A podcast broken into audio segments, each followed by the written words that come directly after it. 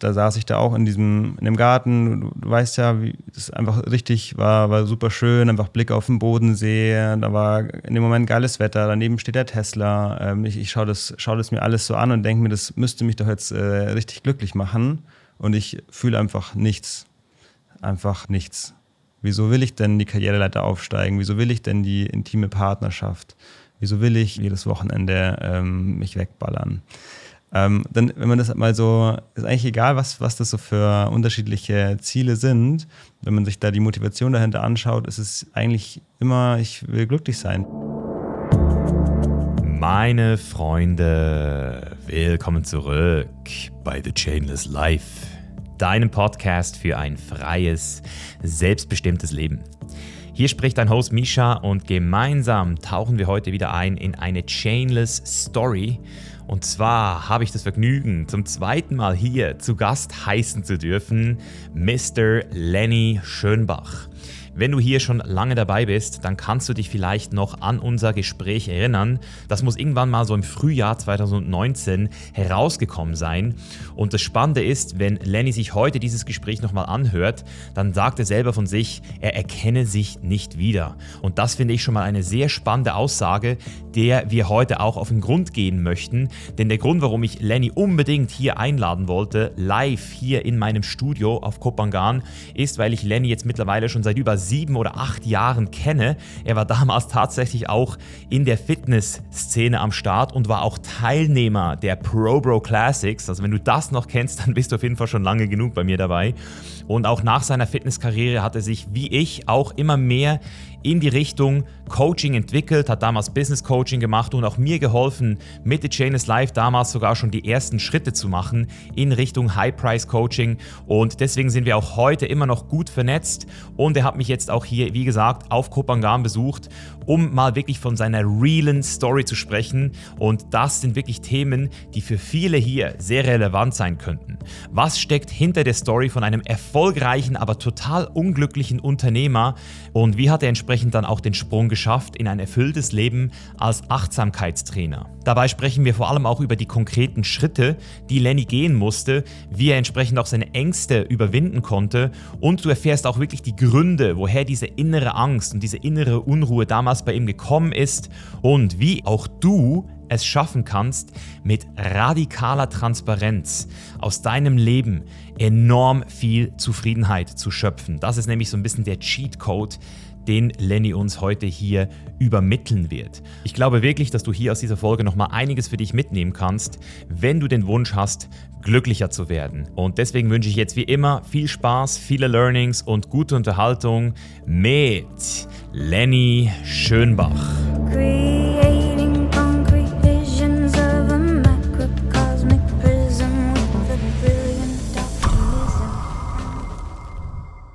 So, wenn ich von Freiheit spreche, dann spreche ich ja von Wahrheit, weil wenn du in deiner Wahrheit lebst, bist du immer frei.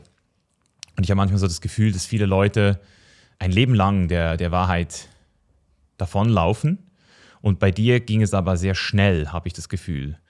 Und es gibt ja auch Leute, bei denen geht es zu schnell. Also das sind Leute, die nehmen so viel Psychedelics in einem Jahr, dass sie das Ego, wie wir vorhin gerade besprochen haben, nicht integrieren können. Also der Shadow Integration Prozess findet nicht statt und man rennt dann wieder davon vor der Arbeit, die vor einem liegt. Ähm, und deswegen würde es mich super interessieren, jetzt mal in die Story von Lenny Schönbach einzutreten. Ähm, und damit beginnen wir jetzt auch direkt. Sehr gerne. Mit der Frage aller Fragen. Wer bist du? Auf der menschlichen Ebene. also mein Name ist Lenny Schönbach. Ähm, ich bin jetzt 25 Jahre alt und beruflich ähm, arbeite ich mittlerweile als mittlerweile vollkommen oder, oder Vollzeit als Achtsamkeitstrainer. Ähm, arbeite da hauptsächlich mit, mit Menschen, mit vor allem Unternehmern, mit Selbstständigen oder Leute, die, die auf jeden Fall meistens beruflich recht eingespannt sind und einfach wieder ein bisschen mehr in die Ruhe kommen wollen, ein bisschen mehr in die Gelassenheit kommen wollen. Dadurch natürlich letztendlich einfach doch das Leben nochmal mehr genießen wollen. Vielleicht Menschen, die merken, dass sie und da gehen wir wahrscheinlich bestimmt noch genauer drauf ein, ähm, weil es natürlich auch meine Vergangenheit ist. Menschen, die ähm, vielleicht auch schon ganz viel erreicht haben, ganz viel Ziele erreicht haben, sich ein richtig schönes Leben kreiert haben, aber merken, dass da trotzdem noch Luft nach oben ist, was Zufriedenheit angeht. Und das ist, was ich beruflich jetzt mittlerweile mache. Und das kommt daher, weil es halt einfach auch privat für mich persönlich so der, der größte Fokus in den letzten Jahren geworden ist. Und das ist so, das, wie ich mein jetziges, aktuelles Ich so beschreiben würde. Und wer bist du wirklich? Präsenz, formloses Bewusstsein. Ja, ja. Darüber werden wir heute auch noch sprechen. Da bin ich auch echt froh, dass wir mal äh, die Zeit finden jetzt. Äh, jetzt bist du ja schon fast wieder weg von der Insel. Ja. Warst jetzt auch zwei Monate hier, glaube ich fast. Ja. Ähm, vielleicht nochmal für den Kontext, für die Zuhörer hier. Wir haben schon mal ein Gespräch auf diesem Podcast aufgezeichnet zusammen. Kann es sein, dass das vier Jahre her ist? Nicht ganz, aber, es, aber fast auf jeden Fall. Es war Mai 2019, Genau, oder? genau. Also eigentlich fast. Es sind eigentlich vier Jahre. Ja, schon krass, richtig krass. Ja, krass. Krass, das war in ähm, Bregenz. Ja. Und das ist auch echt krass. Es ist halt echt so viel passiert seitdem und auch, also mittlerweile wird mir auch echt nochmal immer, immer klarer, mhm. dass auch schon, ich würde schon sagen, dass unsere Begegnung damals, dass du da warst, dass wir, ja, wir haben dann am, am Chainless Mentoring damals so, so gebastelt und ähm, ja, erzähl mal vielleicht. Erzähl mal vielleicht, wie das in deinen Augen zustande gekommen ist. Also vielleicht auch so die Timeline. Ja. Wo haben wir uns das allererste Mal gesehen? Ich habe äh, hab neulich äh, hab ich, äh, gesehen, wo wir uns wirklich das erste Mal gesehen haben. Das wusste ich gar nicht mehr. Ich habe ähm, hab dir ja gerade schon vor dem vor gestartet haben, habe ich ja schon erzählt, dass ich gerade mal so meine alten YouTube-Videos nochmal so durchgeschaut habe, weil ich Aha. auch viele, ähm, für die ich mich mittlerweile so ein bisschen schäme, ähm, offline gestellt habe. Ähm, gerade dabei bin, wie wir wahrscheinlich jetzt auch noch genauer darauf eingehen, so ein bisschen ja, das wieder mehr zu integrieren und, und den Widerstand auch gegen mein früheres Ich loszulassen. Aber auf jeden Fall habe ich in diesem äh, Prozess so meine alten YouTube-Videos mal nochmal durchgeschaut und ähm, habe das, das müsste 2000, Provo Classic war 2016, oder? Das war 2016, ne? Okay, dann war, dann war das 2015 oder 2014, bin ich mir jetzt nicht mehr ganz sicher, äh, einer, einer von den beiden Jahren, äh, war ich auf der FIBO und habe da schon so einen meiner ersten äh, Vlogs gemacht. Und ähm, da ist nur eine Aufnahme, wo, wo wir mal kurz so nebeneinander sind. Ähm, also da, da, da habe ich dich auf jeden Fall das erste Mal in, in Real Life gesehen, aber da haben wir natürlich noch keinen Kontakt gehabt. Mhm. Aber es ist lustig, weil das hatte ich gar nicht mehr so eine Erinnerung, aber habe ich auf dem Video dann gesehen. Ähm, und ja, genau, also ich war halt zu der Zeit, also dann so mit, mit 17, 18, 19 war so für mich so, habe ich so, so Fitness für mich entdeckt. Und, äh, Warst du eigentlich auch so ein Fitness-Influencer irgendwo? Ja, ja, am Anfang schon. War zumindest mein Wunsch. Und natürlich hattest du da auf jeden Fall schon äh, ordentlichen Einfluss, beziehungsweise natürlich war es auch so, dass ich dich dann damals auf dem Schirm hatte, wie, wie halt jeder, der zu der Zeit äh, Fitness interessiert war und mal im Internet unterwegs war. Ähm, und ja, also ich kann auf jeden Fall sagen, also es gibt es gibt keinen anderen Menschen, den ich so über diese so lange Zeit immer so, so weit und immer so ein bisschen verfolgt habe. Ich habe nie irgendwie jemanden so richtig so, so krass, so, so Hardcore-Fanboy-mäßig irgendwie da verfolgt, aber dich hatte ich auf jeden Fall immer auf dem Schirm. Also ja. vielleicht mal kurzzeitig mal wieder ein bisschen weniger, aber es hat nie lange gedauert, bis ich dich wieder auf dem Schirm hatte.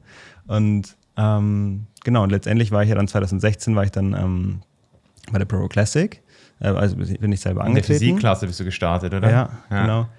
Ähm, und das heißt, da haben wir uns dann wieder gesehen, aber auch da ähm, nur so auf der, also ich stand auf der Bühne und du warst in der Jury, da hatten wir so den Kontakt. Ja. ähm, und dann, da haben wir in diesem alten Interview auch drüber gesprochen, so als ich da von der Pro Classic ähm, heimgefahren bin, habe ich im Bus, äh, als ich nach Hause gefahren bin, äh, meiner Lehrerin geschrieben, dass ich jetzt die Schule abbreche und jetzt mein eigenes Business aufbaue und sowas. Scheiße, das, das ist geil, ja. Und das, wie gesagt, das, also ich meine, du hast, hattest da auf jeden Fall einen gewissen Einfluss drauf und zwar sogar auch jetzt, ich würde sagen, nicht mal einen geringen. Ähm, einfach, einfach die Tatsache, dass, dass du diesen, diesen Wettkampf äh, da ins Leben gerufen hast, dass der mir so viel ähm, auch nochmal Selbstvertrauen gegeben hat. Ähm, und einfach auch natürlich einfach so überhaupt so diese, diesen, diesen, diesen Fitnessweg so eingeschlagen zu haben, hat, da hattest du auf jeden Fall einen Einfluss drauf. Mhm. Ja, ich, ich kann mich auch noch an einen Kontakt erinnern, der sogar noch vorher stattgefunden hat. Und das einfach mal Leute vielleicht auch wieder zum Zuhören, so wie das Leben das manchmal spielt, dass wir jetzt hier sind. Oder das ist so, da haben wir irgendwie ein Gespräch geführt im Wagen. Da war ich in meinem Auto, ich bin gerade ins Gym gefahren, ich war in der Schweiz. Und du hattest ein ziemlich urgent Thema. Du hattest irgendwie, glaube ich, äh, das, was du wahrscheinlich heute deinen Kunden beibringst, was, glaube ich, so unruhig und hast irgendwie so zu viel gleichzeitig gesehen. Und ich kann mich erinnern, dass wir da dieses Gespräch hatten und ich das war, glaube ich, in der Zeit, wo ich kostenlos Mentorings gemacht habe. So. Und da warst du irgendwie auch dann dabei und hast gesagt, yo, hey Misha, lass mal callen. Und ich kann mich nur noch erinnern, dass nach diesem Call hatte ich so das Gefühl, Mann, der ist irgendwie richtig fit und hatte so das Gefühl, dass ich irgendwie nochmal mit dir was äh, machen werde. Und dann war ich in Thailand und habe eben das ganze Mentoring gebastelt und wusste so, hey, ich kann eigentlich gar nicht ähm, verkaufen. Also im Sinne von, ich, ich habe noch nie diesen kom kompletten Prozess gemacht. Und dann habe ich dich angerufen oder dich ange äh, angeschrieben und dann hast du mir eigentlich fast den gleichen Call gegeben, wie ich dir damals gegeben habe. Du hast mich einfach mal so beruhigt und gesagt, Bro, wir kriegen das hin. So, komm einfach, komm einfach nach, ähm, nach Österreich zu mir und wir kriegen das hin. Und dann ich so, ja gut, okay. Und dann habe ich es halt gemacht, gell? Ist lustig, also ich habe es so ein klein bisschen anders in Erinnerung. Ja. ähm, schon ähnlich auf jeden Fall, aber ein klein bisschen anders. Also erstens von, von dem zeitlichen bin ich mir ziemlich sicher, dass das danach erst passiert ist. Also ich weiß, dass es danach erst passiert ist, ähm, dass wir diesen Call hatten, ähm, weil das war eben, also nachdem ich bei der Pro Classic war, habe ich, hab ich mich erst selbstständig gemacht und ähm, das war dann, also Pro Classic war 2016 das heißt im November. Mm, das heißt, es war dann, es war sogar, muss 2018, glaube ich, gewesen sein, dass wir dann äh, diesen Call hatten erst. Im Auto. Ja, als du im Auto warst, genau. Als du mich angerufen hast. Ja, ja, beziehungsweise du mir das so angeboten hattest, genau. dass wir da mal telefonieren genau, können, was, ich, was ich, mega das krass fand. Ich also ich hab, hatte das jetzt auch nicht so auf dem Schirm, dass du zu der Zeit kostenlose Mentoring-Calls angeboten hast. Ich fand das richtig krass. Ich, ich kann mich noch erinnern, ich habe dir geschrieben, ähm, da war ich in Chiang Mai, kann ich mich sehr gut sogar, ich, jetzt gerade in dem Moment kommen, kommen die Bilder, kann ich mich richtig gut daran erinnern. Ich war in Chiang Mai im, im, im Zimmer mit, mit Marie und äh, habe von dir irgendein Video gesehen und dann, und ich habe zu der Zeit eben schon mit anderen äh, YouTubern auch äh, Coachings aufgebaut und ähm, auch eigene Online-Kurse und sowas gemacht. Und ähm, also meine Erinnerung ist die, dass ich dir dann geschrieben habe und gesagt, hey, Micha, so da, da können wir noch, noch echt so viel machen bei dir. So, und äh, wenn, wenn du Lust hast, kann, kann ich dir, ich, ich mache das so beruflich und wenn du mhm. willst, kann ich dir da mal äh, irgendwie so ein paar, ja, können wir da mal quatschen oder sowas. Und ich habe, ich weiß noch, ich habe nicht erwartet, dass du da wirklich darauf antwortest. Das war einfach so eine, so eine random Idee und ich bin davon ausgegangen, du wirst darauf nicht antworten. Und du hast auch nicht äh, direkt darauf geantwortet. Ich habe dann irgendwann nochmal Wochen später auf eine Story reagiert, einfach nur irgendein Emoji oder sowas. Und dann hast du erst anscheinend diese erste Nachricht gesehen, hast dann geantwortet und dann hast du gesagt, hey, lass mal callen. Und ähm, irgendwie, ähm, ja, und dann gab es irgendwie noch so diese, diese, diese Situation, dass, dass, dass du mir dann eben angeboten hast, dass ähm, dass wir einfach mal sprechen können, auch über irgendwie so die Themen, die mich, da gerade so beschäftigen. Ähm, ich, vielleicht bringe ich jetzt auch gerade so ein bisschen was zeitlich durcheinander, aber auf jeden Fall. Ähm, Kann sein, ja. Ich fand es auf jeden Fall richtig, richtig. Ich, für mich war es natürlich auch mega besonders, so mit dir dann einfach mal so ein 1 zu 1 Call zu haben und dass du einfach so äh, dir da mal, ich glaube, eine halbe Stunde oder so haben wir dann gesprochen Aha. und dass du dir einfach so die Zeit nimmst und das war auch richtig äh, wertvoll. Es hat mir dann voll geholfen, so eine echt wichtige Entscheidung äh, zu treffen damals, so einfach auch eine ähm, Geschäftsbeziehung zu beenden. Genau. Und dann kam das später eigentlich. Das, also das kam dann nochmal ein klein bisschen verzögert, dass wir dann nochmal bezüglich Chainless Life Mentoring gesprochen okay, haben. Und okay. Ja. ja da gab es noch einen Kontakt mehr, den ich nicht mehr im Kopf hatte, vielleicht auch. Ja, kann sein. Ja. Aber auf jeden Fall irgendwie so und das ist richtig cool. Ja. Und, und wo ich jetzt gerne rein würde, um vielleicht mal so die Storytime ein bisschen zu framen für die Leute jetzt auch, weil ähm, ich merke es auch immer wieder in meinem Mentoring, ähm, dort bringe ich ja die Leute wirklich auch vor diese Erkenntnis, so hey, schau mal, das sind deine Werte, das hast du bisher gelebt und das ist die Dissonanz. Und je nachdem, wie hoch diese Dissonanz ist, kreiert das ja dann ein sehr ungutes Gefühl auch manchmal. Manchmal aber auch ein sehr exciting Gefühl im Sinne von, wow, jetzt weiß ich endlich, wer ich bin, jetzt weiß ich endlich, für was ich wirklich stehen möchte.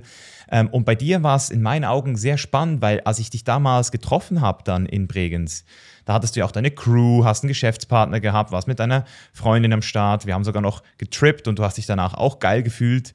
Also nicht irgendwie hatte ich das Gefühl, dass du jetzt da irgendwie einen krassen Wake-up-Call hattest. Und trotzdem hast du dich aus diesem erfolgreichen Business Coach, du warst auch finanziell erfolgreich, irgendwie dann nach und nach wegentwickelt zu dem, was du jetzt heute bist. Und mich würde einfach mal so ein bisschen interessieren, was ist da in dir innerlich passiert? Also ich weiß nicht, ob du das schon mal irgendwo öffentlich erzählt hast, was da wirklich so diese inneren Levels of, of Insight waren vielleicht auch. Vielleicht auch ähm, das Vipassana, das du gemacht hast. Also, mich würde einfach super interessieren, wie es dazu gekommen ist weil wir haben ja danach jetzt nicht irgendwie zusammengearbeitet und du hast mein Mentoring gemacht, sondern du bist ganz natürlich in diesen Prozess auch rein und stehst jetzt dort, wo du heute bist. Und deswegen würde es mich interessieren, was da alles dazu beigetragen hat. Also zu der Zeit, als du ähm, da warst, das war ja dann eben Mai 2020 oder so, oder? 19. Äh, 19, Entschuldigung, 2019 war das, genau. Ähm, zu der Zeit war es so, dass ja, wie du gesagt hast, dass es auch beruflich ähm, auf jeden Fall so, so einen Höhepunkt erreicht hat, ähm, bis zu dem Zeitpunkt, also, also einfach so finanziell gesehen. Ähm, und ja, auch da, wo wir gewohnt haben, das ist ja auch gesehen, das war ja so voll die schöne Gegend ja. einfach. So, da haben wir neben uns, wir haben da Glück gehabt, dass wir da an diese, an diese Location gekommen sind, aber es war so voll das. Tesla. Ja, genau. Ich hatte dann, ich hatte dann den Tesla, den ich immer haben wollte und ähm, eben neben uns haben irgendwie Formel 1-Fahrer gewohnt und sowas. Also das, das unter uns, besser gesagt. und äh, das war halt schon irgendwie so krass an diesen, an diesem Punkt irgendwie auch irgendwie schon irgendwie früher als erwartet gekommen zu sein. Ich hätte irgendwie nicht, das war, da war ich dann 21 und ähm, ich wollte irgendwie immer sowas erreichen, so mein eigenes Ding machen, ähm, halt einfach sehr erfolgreich damit sein. Und das habe ich schon auch dann auch an solchen ähm, äußeren Faktoren gemessen zu dem Zeitpunkt. Ähm, und also ich würde sagen, zu der Zeit, als du da warst, ging das schon so los, dass ich da, ähm, dass ich da so eine ähm, Unzufriedenheit in mir gespürt habe. Aber ähm, ich glaube auch jetzt zum Beispiel gerade in dieser Phase, als du da warst, war das auf jeden Fall äh, nicht vorhanden, weil es mega cool war. Es war richtig so exciting, halt mit dir das zu machen und äh, dass wir einfach eine gute Zeit hatten. Also mhm. ich glaube, ja, ich weiß jetzt nicht mehr ganz genau, wie es zu dieser Lebensphase in diesem, genau in diesem Monat irgendwie war, aber auf jeden Fall, während du da warst, ging es mir ziemlich sicher verhältnismäßig recht gut zu der Zeit. Aber letztendlich war dieses Jahr und auch dieses, ähm, das ist für mich irgendwie eine so eine bestimmte Lebensphase. Wir haben ein Jahr da oben auf diesem, auf diesem Berg da äh, gelebt und das war für mich jetzt rückblickend betrachtet so meine depressivste Phase in, in meinem Leben. Wow. Ähm, und das hatte auf jeden Fall auch einfach damit zu tun, dass es im Außen so schön war und dass alles, äh, dass, dass ich diese Ziele so erreicht hatte, die ich ähm, erreichen wollte, dass da genug Geld da war ich kann mich äh, extrem gut an einen Moment erinnern, der ist, hat sich mir so richtig eingebrannt. Das, da saß ich da auch in diesem, in dem Garten. Du, du weißt ja, wie das einfach richtig war, war super schön, einfach Blick auf den, auf den Bodensee. Da war in dem Moment geiles Wetter. Daneben steht der Tesla. Ähm, ich ich schaue das, schau das mir alles so an und denke mir, das müsste mich doch jetzt äh, richtig glücklich machen. Und ich fühle einfach nichts. Einfach ähm, nichts. Und äh, tendenziell halt eher irgendwie nicht so glücklich. Also eher tendenziell in, die, so in, in eine negative Richtung. Und zu dem, zu dem Zeitpunkt habe ich mich halt noch kein bisschen mit, ähm, mit dem Thema Glücklichsein, Achtsamkeit äh, und solchen Themen beschäftigt. Mhm. Das hat irgendwie so eine richtig krasse Lehre ausgelöst und das ist dann irgendwie immer, immer mehr geworden, weil ich einfach nicht verstanden habe, wo, woran, woran liegt es. Klar gab es immer wieder, zwischenzeitlich immer wieder natürlich Momente und irgendwie lustige Abende, wo Kumpels da waren und, und man hat irgendwie Spaß und dann war es wieder, ist natürlich alles cool so für den Moment, aber dann wieder so im, im Alltag ähm, ich habe so richtig so keinen Sinn mehr ähm, verspürt hinter dem, was ich mache. Ähm, ich auf einmal kamen ganz viele Ängste auf zu der Zeit. Einfach das, was ist, wenn ich das jetzt alles wieder verliere, wenn ich es nicht schaffe, irgendwie jetzt für immer so viel Umsatz irgendwie aufrecht zu halten und es dann dementsprechend wieder nach unten geht. Was ist, wenn ich mir den Tesla nicht mehr leisten kann? Äh, dann bricht das alles weg. Wie sieht das dann für andere aus? Ähm, das, hat, das hat extrem viel Ängste damals in mir ausgelöst. Ähm, und die Tatsache, dass es so viel, dass so viel Äng dass ich, dass ich überhaupt in der Lage war, so viel Ängste zu empfinden, hat noch mehr Ängste ausgelöst, weil das kannte ich bis zu dem Zeitpunkt gar nicht in, in dem Ausmaß. Mhm. Also ich weiß noch, dass ich wirklich sehr erschrocken darüber war, einfach ähm, was für Gedanken da teilweise dann da waren und, und dass ich sehr erschrocken darüber war, dass ich so schlaflose Nächte hatte und einfach so viel Angst da war. So, deswegen hat diese, diese Lebensphase auf jeden Fall extrem viel, ähm, extrem viel verändert. Konntest du die Angst damals schon als Angst wahrnehmen? Also war das dir damals schon bewusst, dass das Angstattacken oder Panik Attacken waren, die du da gespürt hast in der Nacht? Mm, ich glaube ich, ich glaub nicht wirklich. Also klar, wenn ich jetzt, äh, wenn ich mich daran erinnere, weiß ich auch, dass ich zum Beispiel super wenig mit Marie darüber gesprochen habe, verhältnismäßig. Ähm, ich weiß, dass es dann Momente gab und da habe ich sicher schon auch das Wort Angst verwendet. Mhm. Aber so der gängigste Zustand war irgendwie einfach der, dass da halt eben ich, natürlich ist meine, meine Erinnerung sicher auch jetzt ein bisschen verzerrt. Ich weiß nicht, wie akkurat das ist, aber so habe ich es in Erinnerung, dass ähm, da einfach sehr viel, sehr viel Unruhe, sehr viele Sorgen da waren und ich mich halt eigentlich die ganze Zeit nur versucht habe zu schauen, wie, wie kann ich das loswerden, was, wie, wie, wie, wie komme ich davon wieder weg. Ähm, und habe jetzt gar nicht so genau angeschaut, was ist jetzt eigentlich das eigentliche Problem. Ja, so auf jeden Fall war zu der Zeit da so diese, diese, dieses, ähm, dieses Bewusstsein darüber, was jetzt gerade in mir vor sich geht, äh, deutlich, deutlich weniger ausgeprägt. Und wenn ich jetzt nochmal in die Analyse gehe dieses Moments, was war damals in deinen Augen los? Also war es dein Beruf, der dir nicht entsprochen hat? Also hast du im Allgemeinen gemerkt, dass du das Geld, das du immer wolltest, mit einer Sache verdient hast, die dich nicht wirklich erfüllt hat? Also war es der Job, ähm, der dich nicht erfüllt hat? Oder war es vielleicht der, der Cause? Also im Sinne von das, was du damit, also der Wert dahinter. Weil es ist ja, äh, rein vom Gefühl her kann es eigentlich nicht die Arbeit mit Menschen sein, die dir nicht gefallen hat, weil die machst du ja heute immer noch. Aber vielleicht waren es ja auch die Werte oder eben auch etwas anderes im Außen. Ähm, wobei mit deiner Freundin bist du ja immer noch zusammen, du wohnst jetzt aber nicht mehr in Bregenz. Aber was war denn diese, dieser unterschwellige Grund, der da hochgekommen ist? Also ich würde auf jeden Fall sagen, dass das, was du gerade schon angesprochen hast, definitiv ein, äh, ein großes Thema war, dass ich so die Arbeit, die ich da so gemacht habe, einfach nicht als wertvoll genug betrachtet habe. Mhm. Also dass ich das Gefühl hatte, ich verdiene richtig viel Geld damit, aber das steht nicht in Relation zu dem Wert, den ich damit schaffe. Das würde ich auf jeden Fall sagen, dass mir das schon da bewusst war. Komplett subjektiv jetzt. Ja, klar. Ja. Und jetzt rückblickend würde ich vor allem auch einfach sagen, dass halt zu, zu, dem, zu dem Zeitpunkt dieses... Ähm, dieses Verständnis und dieses Bewusstsein dafür, wie wichtig es ist, einfach den jetzigen Moment bewusst wahrzunehmen, halt noch gar nicht da war. Also das, das, das war, glaube ich, auch dann so eine Sache, dass das mich eben noch zusätzlich irgendwie unzufrieden und unglücklicher, unglücklicher gemacht hat, dadurch, dass ich jetzt eigentlich alles so, so, schön, so schöne Umstände habe und irgendwie gar nicht in der Lage war, das wirklich zu genießen, das wirklich bewusst wahrzunehmen. Also dass ich die ganze Zeit in diesem, diesem, diesem rastlosen Modus äh, war, was mhm. mache ich jetzt als nächstes? Das war eigentlich so die, die, die quälende äh, Frage die ganze Zeit, so was ist das nächste Ziel? Ähm, und, ich, und ich fühle aber gerade kein sinnvolles nächstes Ziel. Mhm. Ähm, ja, deswegen würde ich sagen, eigentlich sind es so wahrscheinlich so diese zwei Punkte. Auf der einen, auf der einen Seite so ein bisschen dieses fehlende Sinnhaftigkeit und auf der anderen Seite die mangelnde Fähigkeit, den, den, den jetzigen Moment anzunehmen und bewusst wahrzunehmen. Mhm. Das, das war irgendwie zu der Zeit halt noch gar nicht ausgeprägt. Gar nicht. Außer in zufälligen Momenten.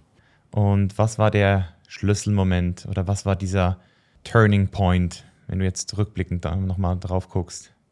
Ich bin mir ziemlich sicher, dass, ähm, ich weiß nicht, ob wir da schon mal drüber gesprochen haben, wahrscheinlich nicht öffentlich zumindest. Also wir hatten, du hast ja gerade schon mal kurz im Nebensatz äh, gesagt, dass wir, dass wir dann einen Trip zusammen hatten. Das war für mich auch der erste psychedelische Trip.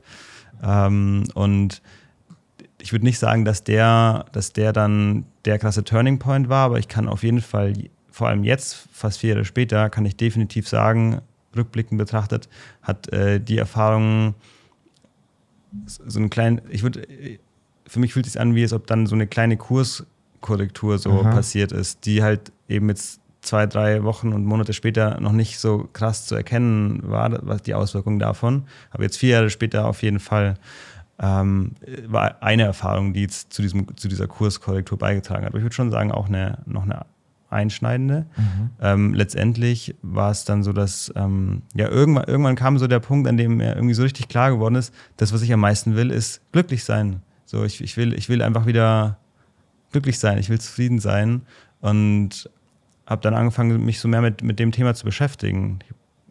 Ich weiß noch, dass ich dann so voll überrascht war, dass es, dass es schon Studien dazu gibt, äh, dass Menschen, so na klar, sich Menschen schon mal mit dem Thema äh, beschäftigen, ja. aber zu, bis zu dem Zeitpunkt war das gar nicht auf meinem Schirm. Ich, da, also ich, ich glaube schon, dass ich schon immer, meine Brand hieß ja damals auch so mehr vom Leben und ich hatte einfach so voll, ich hatte schon immer so diesen Drive, eigentlich so ein mehr vom Leben zu haben, so ein richtig erfülltes Leben zu leben. Aber ich habe mich ähm, nicht wirklich damit beschäftigt, was, was sagen jetzt, was haben, was haben die Menschen die letzten tausend Jahre zu diesem Thema schon zu sagen gehabt, was, was sagt die Wissenschaft. Und ich habe da halt irgendwie einfach mehr meine eigenen Vorstellungen ähm, hinterhergelaufen. Ich dachte damals noch mehr, das und das brauche ich und ich muss halt erfolgreich sein und ich muss, und das hat sicher auch auf jeden Fall einen großen Stellenwert, aber zu dem ähm, Zeitpunkt habe ich dann angefangen, mich eben mal mit der Wissenschaft erstmal zu beschäftigen. Ähm, und fand es dann richtig krass so zu sehen, dass, dass eben äußere Umstände halt einfach so klar einen Einfluss auf unser Wohlbefinden haben, aber halt nicht absolut verantwortlich sind für unser Wohlbefinden. Ich fand das also voll den krassen Gamechanger. Nein, das war voll der Gamechanger. Du, du dachtest, es wäre nur das Außen. Ja. Wow. Ja, ich finde es jetzt lustig so, dass ja. äh, ich kann mich, ich kann mich nicht mehr wirklich reinversetzen, wie das ja. sein muss, so die Welt zu betrachten und das Leben. Aber ich weiß, dass das so war. Also ich kann mich richtig daran erinnern. Ich habe das Buch The How of Happiness damals gelesen. Ich weiß nicht, ob du das kennst. Ja. Ähm, von einer, von einer russischen äh, Wissenschaftlerin, die sich eigentlich schon ihr ganzes Leben lang, oder was heißt ihr Leben lang, aber ähm, in ihrer beruflichen Laufbahn mit, mit dieser Frage beschäftigt und echt richtig viele sehr gute Studien gemacht hat ähm, und auch immer noch macht. Und ähm, das war voll der Gamechanger. Ich fand das so krass. Ich fand das ähm, richtig krass und letztendlich hat sie das halt so ganz ähm, basic auf so, auf so zwölf Punkte untergebrochen. Es gibt so zwölf Aktivitäten, Punkte, auf die wir uns fokussieren äh, sollten als Menschen, die einfach laut der Wissenschaft dann dazu führen, dass wir glücklicher sind. Und das sind halt einfach so ganz offensichtliche Sachen wie ähm, Beziehungen pflegen, ähm, auf die Gesundheit achten, schon auch natürlich so eben so eine, eine Arbeit nachgehen, die wir sinnvoll die wir als sinnvoll empfinden, ähm, aber eben auch wirklich zu lernen, wirklich im jetzigen Moment zu sein, den jetzigen Moment bewusst wahrzunehmen, dass das auch, auch bewiesenermaßen einfach mhm. sehr wichtig ist, Dankbarkeit. So eigentlich halt auch einfach so die Basics. Aber es hat für mich voll den, voll den, den Perspektiven-Switch so eingebracht. Und ach, da will ich mich jetzt mehr drauf fokussieren, da habe ich voll Bock, mich darauf fokussieren. Ich weiß auch noch, ein, ein Punkt von diesen zwölf war auch noch ähm, Religion und Spiritualität. Genau. Ähm, und da, da, ich habe ich hab so diese Notiz sogar neulich erst wieder gesehen, die ich mir damals aufgeschrieben habe. Ich habe mir so bei diese elf Punkte davor habe ich so gesagt, ja, okay, das mache ich, das mache ich, das mache ich. Dann war ähm, Religion und Spiritualität, da war so, ja, das lasse ich jetzt mal ja. erstmal weg. Fühle ich jetzt irgendwie nicht. Äh, auch lustig. Mm. Spannend. Ich, ich, ich, bin damals ja genau in diesem Prozess gewesen. Mhm. Also ja. das, bei mir war es damals die stoische Philosophie, die ja. mich so, an, so annähernd so ein bisschen an das Thema Spiritualität auch richtig gebracht hat. So 2016 so angefangen zu journalen und so. Und, und es ist spannend, dass du das eben auch siehst, weil ich war damals auch lange sehr, ähm, vor allem das Wort Religion, das hat mich immer so, ach, so Widerstand. Ja, und Spiritualität, ja, da konnte ich was damit anfangen. Aber es war noch nicht so präsent wie jetzt auf ja. jeden Fall. Äh, ich weiß auf jeden Fall, dass ich Spiritualität damals dann einfach mit sowas, mit so Esoterik und solchen Sachen irgendwie gleichgesetzt. Also für mich war das dann so, so ja. unwissenschaftliche, ähm, komische Sachen irgendwie, die so, ja, vielleicht, das gefällt manchen Menschen, aber es ist halt irgendwie so nichts Halbes und nichts Ganzes irgendwie. Das war für mich so was ganz, nichts Greifbares irgendwie und nichts, und nichts, nichts Anständiges. Ja, aber das war auf jeden Fall, ähm, das würde ich sagen, war so der Turning Point.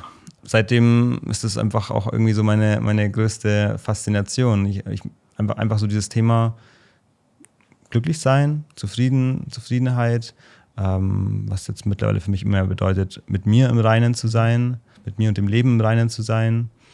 Mm, und ja, deswegen war auf jeden Fall diese, diese Zeit damals war dann so der Turning Point. Ja. Ja, und ähm, rein von dem, was ich sagen kann, dadurch, dass wir jetzt auch vor vier Jahren gesprochen haben und du hast schon damals sehr ähm, ausbalanciert auf mich gewirkt. Also du hattest schon immer auf mich jedenfalls so gewirkt, dass ähm, wärst, du, wärst du stabil psychisch. ähm, und trotzdem kann ich sagen, dass du jetzt, ähm, wenn ich dich nochmal auch äh, reflektiere zu früher, wirklich nochmal einen viel gefestigteren Eindruck machst und wirklich nochmal mehr auch in dir ruhst. Also so kann ich die wirklich beschreiben. Und das habe ich dir, glaube ich, auch letztes Mal bei unserem Abendessen gefeedbackt, dass ich sehr spannend fand, wie non-reaktiv du kommunizierst. Also dass du, ähm, weil ich eher ein reaktiver Kommunizierer bin oft, vor allem weil ich dieses Dopamin-Thema ist bei mir so, dass ich das immer geil finde, mit Leuten sehr schnell auseinander, äh, also mich auszutauschen und dann habe ich dann gemerkt, dass es bei dir zum Beispiel dadurch, dass du so in dir ruhst, nie zu so krassen Loops kommt, dass wir irgendwie drei verschiedene Loops offen haben und dann eigentlich gar nicht mehr wissen, was haben wir jetzt eigentlich schon zu Ende diskutiert. Und das hat mir dann eben auch gezeigt, dadurch, dass ich ja auch ähm, Anfang dieses Jahres meine erste Vipassana-Erfahrung gemacht habe und auch verstanden habe, wie Reaktivität funktioniert, dass du da auf jeden Fall auch schon sehr weit gekommen bist auf deinem Weg. Ähm, also das vielleicht nochmal so als Feedback. Ähm, wo ich jetzt aber trotzdem nochmal rein möchte, um, um, vielleicht jetzt auch so ein bisschen in dein ähm, aktuelles Expertengebiet zu kommen, glücklich sein, ähm, challenge ich dich jetzt mit der Frage, ähm, wie konntest du glücklich werden, wenn du sozusagen glücklich werden wolltest? Weil das, was ich immer wieder beobachte, sind Menschen, die glücklich werden wollen. Und bekannterweise sage ich auch immer gerne, wer dem Glück hinterher rennt, der rennt daran vorbei. Ähm, also da gibt es in meinen Augen auch sehr viele Traps, die eben dazu führen, dass man dann sehr schnell wieder im Außen ist oder im Craving ist. Und deswegen, was war bei dir so anders? Also warum hast du es trotzdem geschafft, jetzt so an diesen Punkt zu kommen? Also ich sehe das auf jeden Fall auch genauso. Ähm, ich glaube trotzdem, dass es an sich ähm, schon sehr, ähm, sehr, sehr gut ist, erstmal so diese Einsicht zu haben, oh, ich will eigentlich, das, was ich am meisten will, ist glücklich sein. Ähm, und dementsprechend, ich will irgendwie glücklich werden. Aber ja, es ist auf jeden Fall ähm, so, dass, dass, dass das ähm, viele Fallen beinhalten kann. Ähm, allein schon diese Aussage, ich will glücklich werden, weil es ja einfach, weil die Aussage schon beinhaltet, dass ich, dass ich glaube, ähm, jetzt noch nicht glücklich sein zu können und irgendwas machen muss oder irgendwas verstehen muss oder irgendwas erreichen muss, um in der Zukunft dann glücklich zu sein. Ähm, und für mich war es trotzdem sehr wichtig, so diese, diese Aussage zu, so zu treffen. Ich will, ich will irgendwie glücklich sein ich, oder ich will glücklich werden, ähm, um mich dann einfach mehr mit diesem Thema zu beschäftigen. Und auf diesem Weg habe ich jetzt halt immer mehr für mich festgestellt, dass diese ganzen Kalendersprüche, dass so oft viel Wahres dran ist, dass, ähm, dass es halt wirklich um den jetzigen Moment geht. So dass, dass es das Glücklichsein dann zum Vorschein kommt, wenn ich mit dem jetzigen Moment in Akzeptanz bin wenn ich den jetzigen Moment wirklich bewusst wahrnehme und wenn ich wirklich in so einen Begriff, den ich jetzt für mich immer mehr gefunden habe, äh, der sich der mit mir sehr resoniert, ähm, der für mich super viel Sinn macht, ist so radikale Akzeptanz gegenüber dem jetzigen Moment.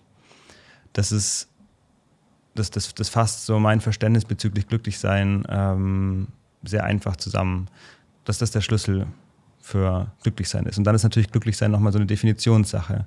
Ähm, was ist jetzt Glücklichsein überhaupt? Für mich ist Glücklichsein halt eben dieses im, im Reinen Sein mit mir im jetzigen Moment, mit dem Leben, mit dem, was jetzt gerade da ist. Was nicht bedeutet, dass, dass ich nicht irgendwie auch ähm, mit gewissen Umständen auf der Welt oder meinem Leben mhm. nicht in Akzeptanz sein darf. Es gibt natürlich ähm, Dinge, die ich nicht gut finde und bei denen ich auch, oder wo ich meinen Teil dazu beitragen möchte, was dran zu ändern aber so im jetzigen Moment einfach diese, diese, diese, diese subjektive Erfahrung im jetzigen Moment vollkommen anzunehmen, so wie sie ist. Mhm. Das ähm, ist laut meiner, ähm, laut meinem Verständnis und meiner Erforschung, meiner eigenen Erfahrung, so der Schlüssel mhm. für glücklich sein. Ja, und um das vielleicht noch in anderen Worten für die Zuhörer hier auszudrücken, weil du hast es jetzt gerade schon äh, erwähnt, so radikale Akzeptanz. Das heißt für mich irgendwo auch so, es muss jetzt nichts anders sein. Ich möchte jetzt nichts verändern. Und das ist ganz subtil. Es kann sein, wenn du jetzt gerade da sitzt und ein, jetzt noch ein kleines Kaffee, jetzt noch, jetzt noch ein Schokoladenstück, jetzt noch, oh, wie schön wäre es jetzt. Weißt du, das sind, das sind diese kleinen, subtilen Sachen, oder? Also, das ist ja, am Ende des Tages habe ich für mich herausgefunden, dass es nicht der Content ist, sondern es ist ein unterliegendes Craving, eine unterliegende Unruhe und der Verstand sucht, sucht sich dann halt aus, ob es jetzt Frauen, Geld, Kaffee, Drogen, Reisen, wählst dir aus. Am Ende ist es eigentlich egal, was es ist, aber es ist immer so ein, es könnte noch jetzt noch was besser sein und man kann dann dem auch folgen, oder? Man kann ja dann sagen, okay, jetzt trinke ich noch einen Kaffee und dann, sobald der Kaffee weg ist, jetzt schwebe ich wieder, was ist es jetzt so, gell? Voll, auf jeden ja. Fall.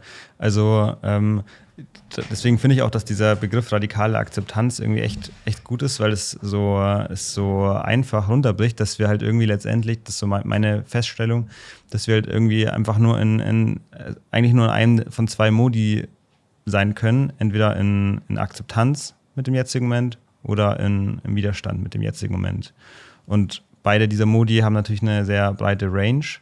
Ähm, und, und eben ein Widerstand geht auch schon bei einer ganz minimalen Ungeduld, bei einer ganz minimalen Unruhe los oder so einer Langeweile oder eben so einen leichten Craving nach ein bisschen, bisschen Schokolade. Mhm. Ähm, und aber auch wirklich aus so diesem, also ich würde auch sagen, man kann auch in einer vollkommenen Akzeptanz, natürlich auch, wenn du vollkommen in Akzeptanz bist, kann das Bedürfnis nach ein bisschen Schokolade da sein. Ähm, heißt nicht, dass das Bedürfnis an sich irgendwie schlecht ist oder dass man, dass man das irgendwie alles loswerden muss, glaube ich.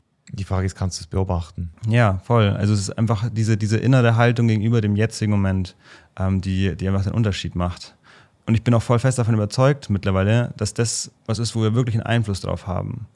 Also wenn wir jetzt irgendwie über das Thema freier Wille und so weiter sprechen, da ist ja viel äh, Diskussionsspielraum da. Ähm, und ich bin da sogar auch so der Überzeugung, dass wir halt, ich, dass ich nicht wirklich großartig entscheiden kann, was ich als nächstes denke. Ich entscheide auch nicht wirklich, was ich jetzt hier als nächstes sage. Ich weiß nicht, welcher Satz als nächstes rauskommt.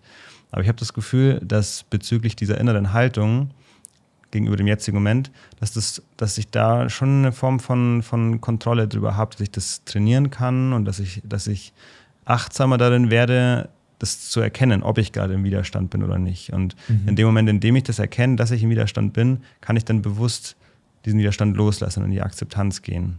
Ja, so dann kann immer noch, äh, kann immer noch der, der, ähm, der Wunsch da sein, jetzt irgendwie reisen zu gehen oder Schokolade zu essen oder einen Kaffee zu trinken. Genau. Das macht halt so diesen, diesen Unterschied, ob es halt aus einer Akzeptanz heraus passiert ähm, und zu sagen, ja, das fühlt sich jetzt gerade einfach richtig an und ähm, ich brauche ich brauch dieses, dieses Objekt in meiner Erfahrung nicht, um in der Zukunft hoffentlich glücklich zu sein, sondern ich mache aus einer, aus, einer, aus einer jetzigen Zufriedenheit, aus einer, aus einer jetzigen Akzeptanz heraus, passiert das Leben natürlich einfach weiter. Und, und dann ist es schön und es ist fein, dass es, dass es so ist. Ähm, aber das macht halt den Unterschied, meiner Meinung nach. Mhm. Du hast jetzt gesagt, innere Haltung, das kann man trainieren. Und das wäre jetzt auch meine nächste Frage, weil ich kann sagen, ich habe zum Beispiel, und du hast es ja, glaube ich, über zehnmal gelesen, Eckart Tolle, äh, Kraft der Gegenwart oder Eine neue Erde? Locker zehnmal. Ja.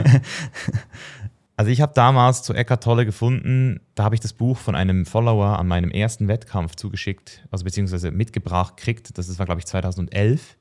Da habe ich Eckart Tolle schon in den Händen gehalten und gelesen habe ich es dann 2012. Und ich habe dann auch nochmal eins gelesen und ich habe es, glaube ich, dann auch nochmal gelesen, so 2014, 15. Und ich fand es schon damals sehr gut. Also ich habe schon damals so gedacht, so, wow, das ist cool, das klingt voll smart. Und äh, ich fange ich fang das mal zu beobachten und mein Schmerzkörper. Und, und trotzdem habe ich jetzt, wenn ich jetzt gerade so mit meinem Embodiment von heute reinfühle, das einfach damals nicht gerafft. Also ich, ich war zu keinem Zeitpunkt in diesem in dieser inneren Haltung des Friedens. Ich war immer irgendwo im Außen und ich war immer irgendwo äh, unzufrieden oder im Stress oder äh, irgendwas, weißt du? Und, und da wollte ich dich einfach fragen, so, wie schafft man denn es jetzt von diesen Büchern zu diesem Embodiment? Also was ist das eigentliche Training bei dir? Vielleicht auch heute noch. Ähm, auch da kann ich jetzt wieder diesen, diesen Begriff jetzt wieder reinbringen, radikale Akzeptanz. Ähm, das, das ist für mich wirklich mittlerweile einfach so diese, diese Quintessenz, auch aus, aus, auch aus spirituellen Lehren wie die von Eckhart Tolle oder von Rupert Spira oder von auch vielen anderen. Ähm, letztendlich Eckhart Tolle zum Beispiel sagt ja, es geht halt einfach vor allem darum, im Hier und Jetzt zu sein, den jetzigen Moment bewusst wahrzunehmen. Ähm, das macht dann irgendwie auch für alle Sinn, aber es ist erfahrungsgemäß für viele irgendwie schwierig, das dann eben mehr umzusetzen. Ähm, und vor allem dann sind halt eben Momente da, in denen die Umstände einfach suboptimal sind oder irgendwas ist, was nicht so geil ist. Und dann, ähm, dann macht das für, für die meisten dann schon wieder keinen Sinn mehr in dem Moment. So, ich will, ich will jetzt aber nicht im Moment sein, ich will jetzt was verändern und so. Mhm. Ähm, und deswegen ist für mich ähm, dieser Begriff der, der radikalen Akzeptanz gegenüber dem jetzigen Moment da einfach nochmal so, so viel ähm, akkurater und einfacher zu verstehen also ich meine, erstens muss man natürlich erstmal so, man muss erstmal für sich begreifen, dass das, was man am meisten will, glücklich sein ist und dass man damit zufrieden sein möchte. Ich würde sagen, das ist, das ist so der erste Punkt, dass man das wirklich verinnerlichen muss. Also die meisten Menschen lesen zum Beispiel solche Bücher und sagen, ja, stimmt, und dann, aber es hat sich in, ihr, in ihrer Prioritätenliste, hat sich das, hat sich das noch nicht, ist das noch nicht drin. Also ist dann trotzdem zum Beispiel ähm, jetzt irgendwie die Karriereleiter aufzusteigen, hat dann zum Beispiel als Ziel, Priorität Nummer eins. Mhm. Recht haben. ja. Das hat mich lange vom Glück. Ja. Ja, ja. Recht haben hat mich lange Glück gekostet. Mhm. Ja. ja, und wenn man sich dann mal das wirklich anschaut, wieso will ich denn Recht haben die ganze Zeit? Wieso will ich denn die Karriereleiter aufsteigen? Wieso will ich denn die intime Partnerschaft? Wieso will ich ähm, jedes Wochenende ähm, mich wegballern? Ähm, dann, wenn man das mal so, ist eigentlich egal, was, was, was das so für, für unterschiedliche Ziele sind. Wenn man sich da die Motivation dahinter anschaut, ist es, ist es eigentlich immer, ich will glücklich sein, ich will, will das Leben wirklich, ich, ich, will mit, ich, ich will glücklich sein. Also vielleicht kannst du da mal kurz was dazu, dazu sagen, wenn du sagst, dass, dass du das so erkannt hast, dass du in der Vergangenheit immer recht haben wolltest. Ähm, dann war es oder vielleicht sag, kannst du ja mal kurz was dazu sagen, wenn du das jetzt, wenn du da so diese Motivation da, davon irgendwie nochmal so erforscht, würdest du sagen, dass das dass eigentlich dein Wunsch da war, glücklich zu sein? Ja, am Ende des Tages äh, würde ich es, also ich persönlich finde Glück für mich persönlich in meinem Wortschatz nicht das optimale Wort. Für mich ist es Frieden. Ja, okay. Ich meine, ich meine das Gleiche. Ja, also wir meinen das gleiche Gefühl, aber für mich klingt Frieden realistischer, weil Glück klingt für mich so ein bisschen wie Frieden in Bewegung. Ja, so sage ich es immer so. Es fühlt sich wie so Speed up. Das heißt, ich, ich fühle mich zum Beispiel manchmal so kurz glücklich, Aber der Dauerzustand ist, ist oder Freude, kann man auch sagen, ist auch so, so ein High. Also Freude und Glück finde ich so ähnlich. Bliss, Freude, oder? Und dann haben wir aber auch so diesen. Und das, das ist für mich Meditation, ist Frieden. Ja, okay, ja. Ich, ich, sehe es vollkommen äh, genauso wie du. Dann lass äh, das Wort Frieden verwenden. Ich finde auch, das passt eigentlich ja, besser. Frieden ja. wollen wir alle auf jeden Fall. Und das wollte ich auf jeden Fall. Ich wollte, jedes Mal, wenn ich recht hatte, war ich kurz im Frieden. Oder jedes Mal, wenn ich das Gefühl hatte, ähm, jetzt habe ich doch wieder das richtig gemacht. Und lange war es ja aber auch so, dass äh, ich ähm, durch das, was ich wusste, nicht glücklich sein konnte, weil sozusagen ähm, die, also das ist das, was im Allgemeinen so ganz viele Leute, ähm, die jetzt vielleicht auch zuhören und sich getriggert fühlen von dieser Unterhaltung, da wäre ich jetzt sowieso noch mit dir rein, aber vielleicht können wir, können wir jetzt gerade diese Abzweigung nehmen. Es gibt immer wieder die Menschen, die sagen werden, nee, für mich klappt es nicht. Oder hey, aber für ein Kind in Afrika wird es jetzt nicht klappen. Ihr habt einfach reden so, ihr habt ja schon alles. Ihr könnt auch einfach im Frieden ruhen jetzt. Ihr könnt ja jetzt auch eineinhalb Stunden meditieren. Aber für mich klappt das nicht. Und bei mir war es eben auch lange so, dass ich ähm, sehr kritisch gegenüber Eckart Tolle vor allem war, weil ich eben auch durch äh, das vierjährige Psychologie Selbststudium immer mehr verstanden habe, dass wir halt wirklich verschieden sind, dass Konditionierungen halt auch unterschiedlich stark sind und habe dann auch immer mehr so ein bisschen diese spirituelle Bubble gejudged, im Sinne von, es ist nicht so einfach und äh, ähm, das, das Glück ist nicht für jeden einfach so ähm, ersichtlich. Und gewisse Teile, würde ich sagen, sind auch heute noch teilweise, äh, also die sehe ich teilweise auch noch so, aber trotzdem kann ich sagen, dass ich mittlerweile schon glaube, dass es so eine Grundqualität gibt, die für uns alle gleich zugänglich ist. Egal, ob wir dumm sind, egal, ob wir intelligent sind, egal, ob wir schön sind, egal, ob wir hässlich sind, egal, ob wir reich oder arm sind. Also all diese, weißt du, so diese Gründe, warum wir es nicht sein können. Ich glaube, diesen Zugang, den haben wir eigentlich alle davon bin ich eben auch ganz fest überzeugt. Ähm, und das, das, passt jetzt auch nochmal gut dazu, dass ich dir vielleicht noch die vorherige Frage beantworte, was man jetzt so irgendwie wirklich machen kann oder wie man das trainieren kann. Ähm, also ich habe auch wirklich in den letzten, ich, ich habe jetzt mittlerweile circa 1500 Stunden 1 zu 1 Coachings gegeben in den letzten Jahren. Ähm, habe ich neulich mal überschlagen. Ja, also schon echt viel eigentlich. Ähm, und ich habe schon auch mit sehr, sehr vielen unterschiedlichen ähm, Menschen jetzt gearbeitet. Klar, die, die zu mir wirklich so ins, ins langfristige Coaching kommen, sind meistens eher irgendwie selbstständige Unternehmer. Nicht nur, aber oft. Aber ich habe auch, ich habe auch mit vielen, vielen anderen ähm, gearbeitet, die auch ganz unterschiedliche Lebensumstände einfach mitgebracht haben und einfach auch, ich sage jetzt mal, teilweise einfach auch sehr, sehr schwierige. Und ich habe trotzdem immer wieder gesehen, auch diese Menschen, die gerade wirklich in einer echt beschissenen Situation sind, ähm, wo, grad, wo viel Trauma da ist, wo wirklich der, der, die jetzige Situation einfach echt sehr suboptimal ist, gerade viel Konflikte, ähm, viele Fragezeichen, wirklich Schmerz. Ähm, dass diese Menschen trotzdem in der Lage sind, ähm, welche sie dann zum Beispiel durch eine, durch, durch eine Breathwork-Session oder durch eine geführte Meditation da mehr in diese Akzeptanz gegenüber dem jetzigen Moment reinleite, dass, dass man das erstens von außen direkt sieht, wie sich, wie sich die Gesichtszüge einfach lockern, wieder einfach immer mehr, immer mehr Entspannung reinkommt und, und auch diese Menschen danach sagen, oh, ich bin gerade einfach nur so glücklich, mir geht es gerade richtig gut. Und ja, natürlich fällt es solchen Menschen schwieriger, jetzt irgendwie den ganzen Tag in, in, einer, in, einer, in einer Akzeptanz zu sein, wenn die Umstände halt einfach sehr schwierig sind. Mhm. Also es ist auf jeden Fall so, dass die Umstände dann einen Einfluss darauf haben. Und klar, hier, ähm, wenn du jetzt hier gerade auf Kopangan lebst und eine geile Zeit hast, sind gerade keine großartigen Herausforderungen da. Ähm, dein Körper ist gesund. So, klar, fällt es dir tendenziell wahrscheinlich einfacher als jemand, der in einem Kriegsgebiet lebt. So, na klar, auf jeden Fall. Das ist, braucht man auf jeden Fall nicht abstreiten. Ähm, aber es ist trotzdem so, dass, dass es letztendlich wieder um die, um die Akzeptanz gegenüber dem jetzigen Moment geht, was den Unterschied macht, ob dann Frieden da ist. Mhm. Also ich kenne das auch so aus eigener Erfahrung, dass man zum Beispiel, dass zum Beispiel eine Angst da ist oder auch ähm, man krank ist, ähm, ich krank, krank war in der Vergangenheit, wirklich körperlich so richtig, richtig am Arsch war, jetzt mit, mit, mit äh, Corona auch mal und so.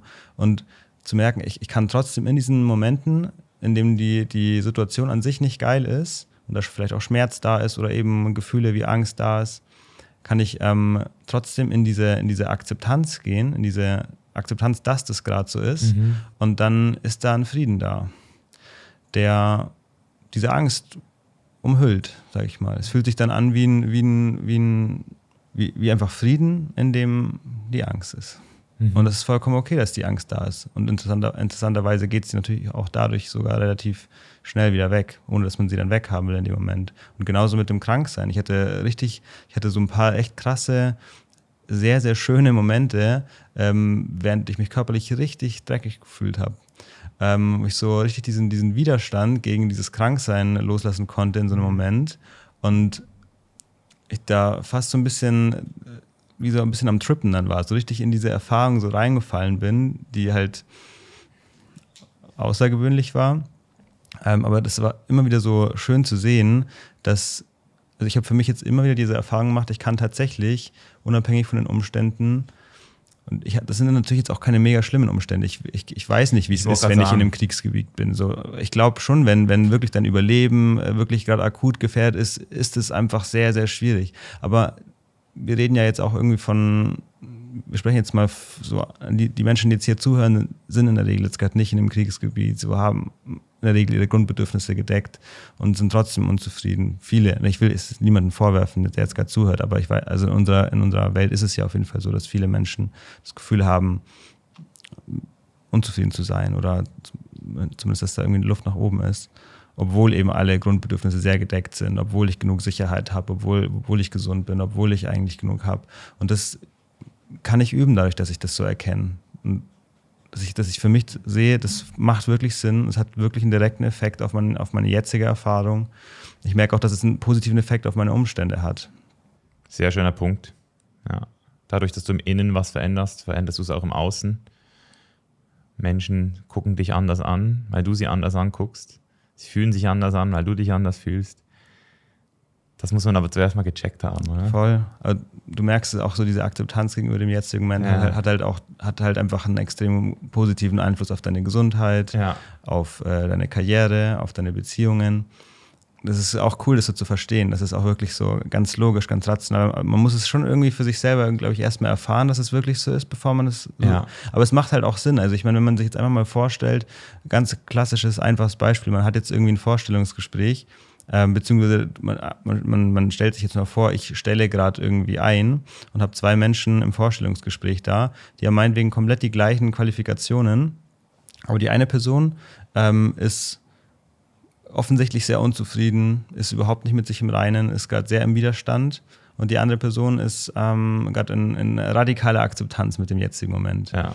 Es ist irgendwie ganz klar, dass ich lieber diese Person einstelle. Ich will lieber mit so einem Menschen zu tun haben. Ähm, ohne dass ich das jetzt irgendwie bewerte und sage, das, das ist besser, das ist schlechter. Aber einfach, wir fühlen uns dann natürlich so mehr hingezogen zu Menschen, die mehr mit sich im Reinen sind, würde ich auf jeden Fall sagen oder auch wenn man jetzt, wenn man jetzt beim Daten ist. Also es ist ganz klar, dass jemand, der mit sich im Reinen ist, irgendwie bessere ähm, Dating-Chancen hat als ähm, eine Person, die halt nicht mit sich im Reinen ist und, und vielleicht deswegen auch mehr in diesem ich, oh, ich brauche jetzt jemanden und das ist, das turnt uns halt ab. Nicht nur, nicht nur bessere Dating-Chancen allgemein, sondern wahrscheinlich ziehst du auch Leute an, die auch in sich ruhen. Ja. Weil wenn du selbst needy bist, dann ziehst du auch nie die Leute an. Ähm, vielleicht nochmal zu diesem Punkt, den ich auch nochmal wichtig zu unterstreichen finde. Wir haben jetzt gesagt, es gibt Leute, denen geht es um einiges schlechter als uns. Ich will hier auch nochmal für alle Zuhörer, die jetzt auch mit uns sagen können, yo, uns geht es gerade richtig gut, euch garantieren, dass wir alle auch noch richtig viel Leid vor uns haben. Also das heißt, wir alle werden Menschen um uns sterben sehen, wir werden selbst irgendwann alt und gebrechlich. Wer weiß, was in der Welt noch alles passieren wird. Und wenn ich zum Beispiel sehe, wie viele Leute sich darauf einigen können, dass man am Abend zumindest mal noch die Zähne putzt, vielleicht sogar Zahnseide nutzt so, oder gesund ist, das ist, glaube ich, so ein generellen Konsens angekommen.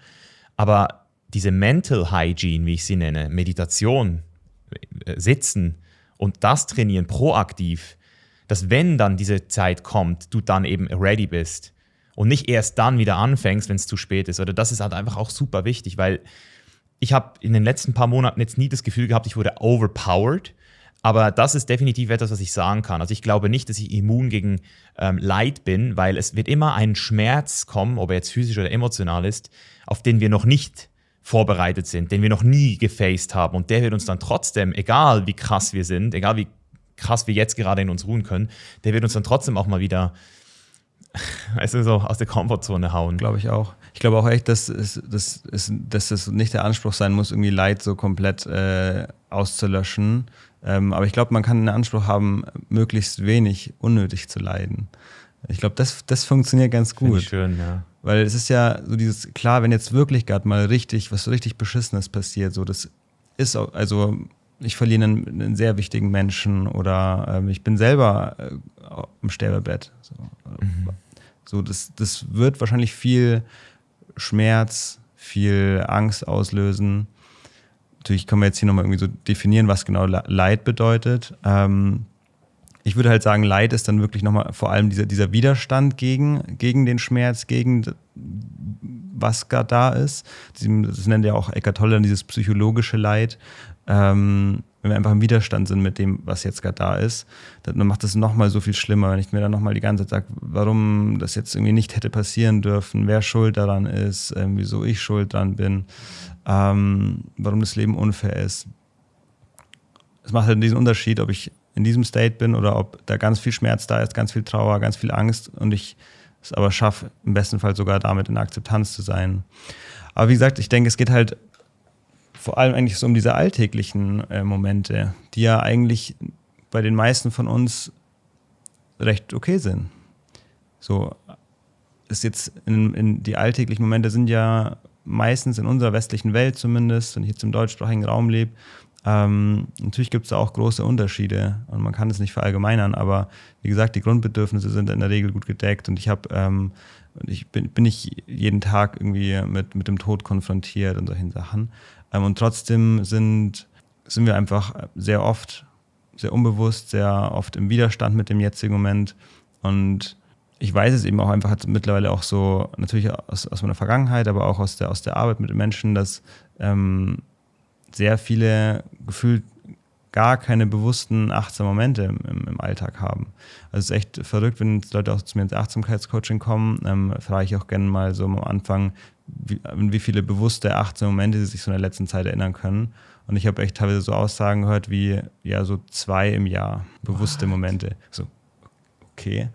Ähm, also es waren sicher mehr bewusste Momente da, aber das sind so zwei, an die sie sich jetzt erinnern können in, in den ja. letzten 365 Tagen.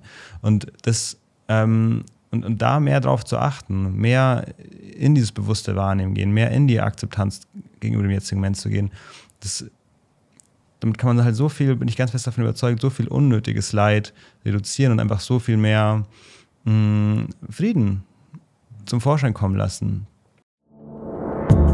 Psst, ganz kurz nur in eigener Sache. Hat dir diese Folge bis hierher gut gefallen? Dann bewerte jetzt den Chainless Life Podcast in deiner App mit einer 5-Sterne-Bewertung und abonniere uns, damit du ganz bestimmt keine Folge mehr verpassen wirst. Weiter geht's. Selbst ich stehe beim, beim Aldi in der Warteschlange. So, das kann ein voll friedlicher Moment sein. Ja, habe ich früher auch viel mehr gelitten in der Warteschlange, ja. egal wo. Das war früher ein richtiger Albtraum. Genau, es geht, also ich finde, es geht halt wirklich um diese Alltagsmomente. Ja. Also ich bin einfach, ich bin einfach beim Arbeiten, ich bin gerade beim Essen machen, ich bin, äh, stehe beim Aldi in der Warteschlange, ich stehe ähm, im, im, Verkehr. Ähm, einfach so diese, diese Alltagsmomente. Ja. Und da einfach zu erkennen, dass da vielleicht die ganze Zeit so eine Ungeduld da ist, dass ich eigentlich woanders schon wieder hin genau. will und hier noch nicht gut ist, wo ich jetzt gerade bin. Und das dann so zu erkennen und lernen immer mehr das loszulassen und einfach zu erkennen, geil. Und das ist, das ist halt so geil, weil du merkst, oh, geil, sogar beim Aldi in der Warteschlange stehen, kann ein richtig schöner Moment sein. Ja, es gibt zwei Sachen, die der Verstand nicht mag. Dass Dinge eintreten, die er nicht erwartet hat, oder dass er etwas erwartet, das nicht eintritt. Ähm, ich habe noch so eine technische Frage, um vielleicht noch so ganz bisschen mehr nerdy zu werden in Bezug auf dieses Thema radikale Akzeptanz. Ähm, ich habe das jetzt auch für mich immer mal wieder überprüft und, und auch äh, mich so ein bisschen eingelesen in Buddhismus, Hinduismus, Tantra und finde es spannend, wie der Hinduismus und das, der tantrische Weg sich ein bisschen unterscheidet, was die Definition von dieser Akzeptanz betrifft gegenüber dem buddhistischen Weg. Also bei Vipassana ging es darum, Detachment, also sich von der Erfahrung sozusagen zu lösen. Ja. Und im Tantra geht es eher darum, in die Erfahrung reinzulehnen, also Embracing so richtig reinzugehen und zu sagen, ich nehme alles mit, ich fühle alles durch. Ähm, findest du jetzt rein aus deiner persönlichen Erfahrung, dass es ein Entweder-Oder sein muss? Oder wie, wie gehst du da vor oder wie, wie fühlst du das, wenn ich, das, wenn ich von dem spreche? Ähm, ich, ich nehme das einfach als zwei Stufen wahr. Also ich, ich nehme das so wahr, dass es ähm, sehr viel Sinn macht, diese, also dass du diese, diese erste Stufe von diesem Detachment ähm, für die meisten Menschen einfach notwendig ist, für mich auch sehr notwendig war, dieses mal wirklich die Erfahrung genau zu erforschen, und festzustellen, da sind die ganze Zeit Objekte im Bewusstsein, Gedanken, Gefühle, ähm, Sinneswahrnehmungen, die sind durchgehend im Wandel und ich bin aber auch durchgehend irgendwie mit denen identifiziert. Ich bin die ganze Zeit, vor allem mit meinen Gedanken natürlich, ich bin die ganze Zeit, ich, ich glaube unterbewusst die ganze Zeit der zu sein, der sich die ganze Zeit hier irgendeine Geschichte erzählt. Und dann irgendwann festzustellen, das ist ja das, was dann im, im Zen-Buddhismus und so vor allem so im, im Vordergrund steht, hey, es gibt noch ein Element deiner Erfahrung, welches sich diesem ganzen Wandel bewusst ist. Ähm, dieses Element ist die ganze Zeit konstant, es bleibt die ganze Zeit gleich, das verändert sich nicht. Die Objekte im Bewusstsein verändern sich, aber das, was du wirklich bist, die Wahrnehmung, ähm, bleibt die ganze Zeit gleich. Und dann fängt man an, dieses, dieses, ich bin nicht das, ich bin nicht das, ich bin nicht das, ich bin nicht mein Verstand, ich bin nicht mein Körper, ich bin nicht meine Gefühle, um halt immer wieder so mehr, mehr zu merken, ich bin die Wahrnehmung, ich bin das Bewusstsein, welches sich dieser Erfahrung bewusst ist.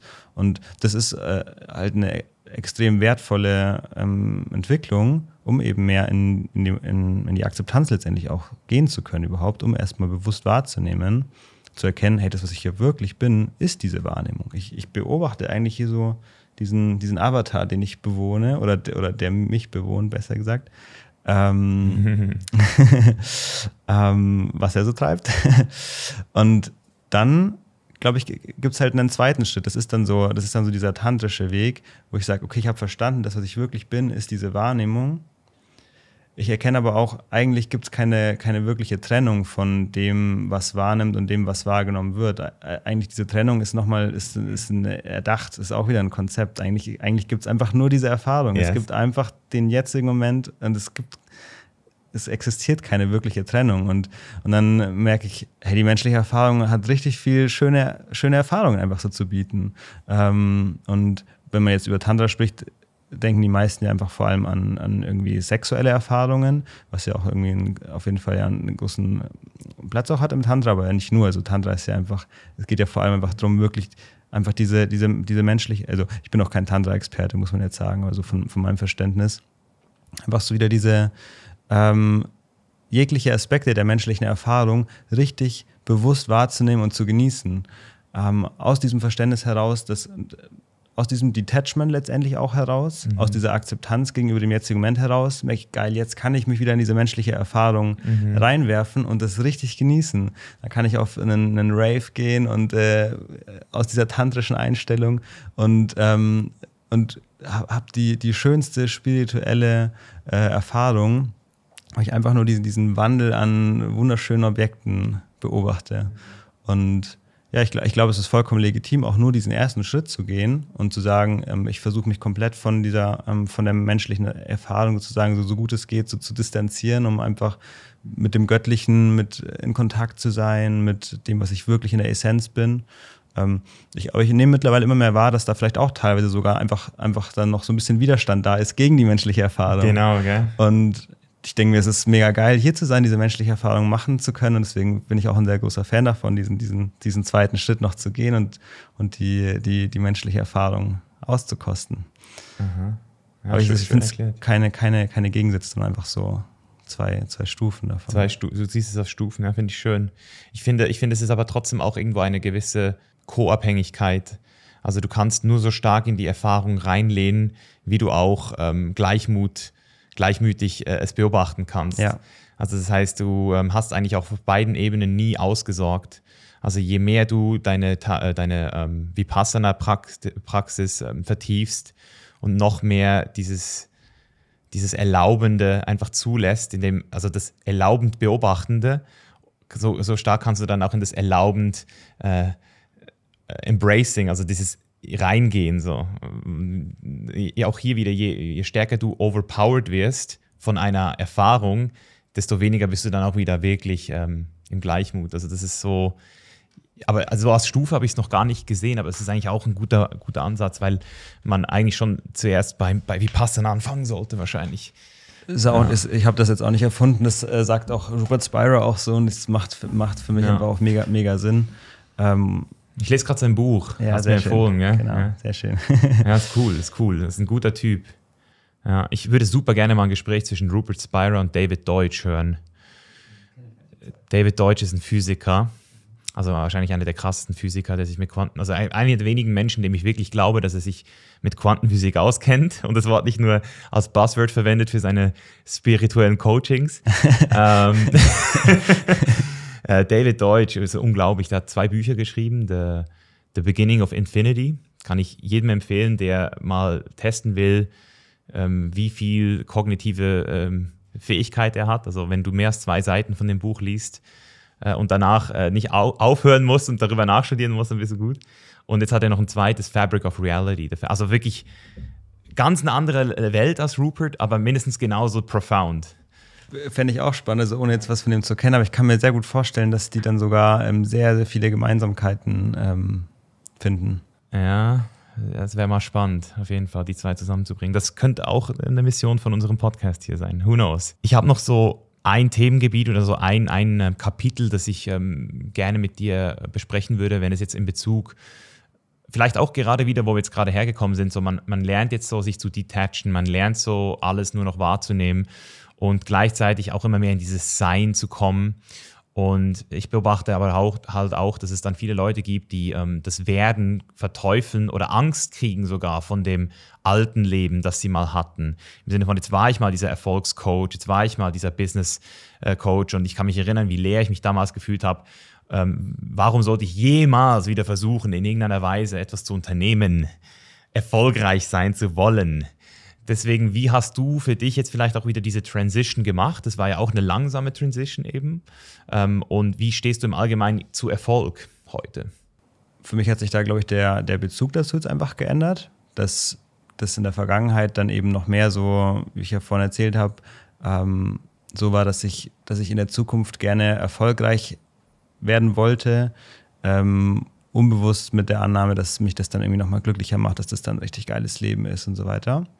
Ähm, und das heißt, da irgendwie so dieses, dieses, dieses Wohlbefinden auf die Zukunft zu projizieren, ist das so der alte Modus war. Und jetzt hat sich für mich so hin entwickelt, dass ich immer mehr mit dem jetzigen Moment einfach sehr zufrieden bin. Ich muss natürlich auch dazu sagen, dass da natürlich auch noch Luft nach oben ist. Es ist jetzt nicht so, dass ich da jetzt irgendwie das, das, das durchgespielt habe, aber ähm, ich kann auf jeden Fall behaupten, dass das schon sehr, sehr präsent ist im Alltag. Einfach so diese, diese Grundzufriedenheit, diese Grundruhe. Und ich merke aber auch, dass jetzt aus dieser aus dieser Zufriedenheit heraus einfach super viel Inspiration auch einfach so ganz von natürlich kommt. Ähm, ich einfach auch richtig viel Spaß dann habe zu überlegen, wie kann ich dieses Verständnis möglichst ähm, einfach und effektiv irgendwie weitergeben. Ähm, ich merke immer mehr, was so die Aktivitäten sind, auf die ich richtig Bock habe, wo ich das Gefühl habe, da, das, das ist auch irgendwie so richtig meine Aufgabe, dafür bin ich irgendwie da. Und ja, ich glaube, ich, ich würde jetzt einfach Erfolg mittlerweile ganz anders definieren. Also für mich ist Erfolg einfach mittlerweile viel mehr einfach so ein, so ein, so ein richtig erfüllendes Leben zu leben. Oder ein Leben, wo ich rückblickend, ich glaube nicht rückblickend, wenn ich im Sterbebett liege und auf mein Leben zurückschauen kann und sagen kann, hey, ich habe definitiv das Beste daraus gemacht aus der Zeit, ähm, dann würde ich das als ein sehr erfolgreiches Leben betrachten. Und ja, ich glaube aber auch gleichzeitig, dass jetzt aus dieser Haltung heraus, ich bin, kann mir sehr gut vorstellen, dass da auch noch äh, vielleicht auch wieder mehr äußerer Erfolg resultiert, ganz von alleine. Ich muss schon sagen, dass das ist mir einfach nicht mehr ist mir das nicht mehr wichtig, dass jetzt irgendwie da mega viel Geld bei rumkommt oder mega viel Follower irgendwie aufgebaut werden. Ähm, aber es ist jetzt nicht so, dass ich mir nicht vorstellen kann, dass es, dass es trotzdem passiert. Mhm. Ähm, einfach aus, aus, dieser, aus dieser Freude heraus, diese, das teilen zu wollen, was man so für sich verinnerlicht hat. Genau, und ich, so würde ich sagen, hat sich da so der Bezug zu Erfolg verändert. Mhm. Ja, ich sehe das ja selbst auch bei Leuten wie zum Beispiel Sadhguru, ähm, der ähm, da weltweit mittlerweile mit seiner Foundation äh, einen Hebel hat. Und wenn ich ihn aber direkt anschaue, glaube ich nicht, dass der einen krassen Drive hat, irgendwo hinzukommen, sondern das ist einfach so eine Art, ähm, wie du es gesagt hast, so wenn diese natürliche Inspiration da ist und du was verkörperst, dann ziehst du automatisch auch Menschen an, ähm, die das sehen und es für dich dann möglich machen wollen. Und das sind dann Leute, die arbeiten dann sogar, vielleicht sogar for free für dich, weißt du, so wie eine Foundation eben. Also das finde ich halt auch krass, so zu sehen, wo es noch hingehen könnte, wenn wir so weitermachen. Also wenn wir immer mehr in diesen, in diesen natürlich altruistischen Modus verfallen, so wo es uns dann noch hinbringen könnte. Oder? Weil es gibt sehr gute Examples ähm, mittlerweile, die das, die das machen, um jetzt eben zum Beispiel Sadhguru zu nennen. Es gab aber in der Vergangenheit natürlich auch andere Gurus, die es nicht so gut gemacht haben. So, wo, da haben wir auch schon mal darüber gesprochen, wo halt noch viel äh, Conditioning irgendwie trotzdem noch da war, obwohl die irgendwie so spirituell waren, haben die da trotzdem irgendwie gewisse äh, Biases oder ich weiß auch nicht, was die gehabt haben, so Osho zum Beispiel, der hat ja, es war für mich ein genialer Mensch auf allen, auf allen Leveln, aber irgendwo hatte er halt trotzdem immer noch einen Schatten, den er nicht gesehen hat, sonst wäre in meinen Augen das nicht so herausgekommen, wie es herausgekommen ist. Und das zeigt mir halt einfach, dass wir da auf jeden Fall ein sehr spannendes Zeitalter jetzt gerade haben mit Social Media, wo einfach ähm, durch diese Demokratie von, von sozusagen äh, Aufmerksamkeit, die jetzt wirklich, es fühlt sich immer mehr wie eine Demokratie an, also im Sinne von, ähm, man kann immer wieder sagen, ja, wir müssen den Algorithmus jetzt hacken oder du kannst jetzt irgendwie Growth-Hacken betreiben oder dir eine Agentur reinholen, die dich irgendwie äh, ah, nein, am Ende machst du entweder guten Content oder nicht. Ja, voll. Und guter Content wird früher oder später halt einfach gesehen. Es ist einfach so. Ja, ja glaube ich auf jeden Fall auch. Ja. Glaube ich auch. Ja, geil. Also ich, ich finde es super schön, dich ja hier so zu erleben und einfach auch eben jetzt mal das festzuhalten wieder nach vier Jahren und mal gucken, wo wir dann in drei, vier Jahren stehen, ähm, wo uns das Leben hingebracht hat bis dahin. Machen wir nochmal ein Update dann, würde ich sagen. Ja. Ja, ich bin auf jeden Fall auch einfach mega äh, dankbar. Jetzt auch gerade äh, in diesem Moment, so diese, diese Erfahrung jetzt gerade mit ja. dir machen zu dürfen, ist auch so ein kleiner Trip hier gerade. Ja. ich finde es äh, richtig schön und ähm, bin auch gespannt, auf jeden Fall, wo es noch hingeht. Aber ja. bin echt in erster Linie einfach gerade richtig, richtig, ich bin mega dankbar einfach so für unsere Connection, dass sich das so entwickelt hat. Ähm, für mich ist auch echt diese Beziehung zu dir, es ist definitiv für mich einfach eine ganz besondere.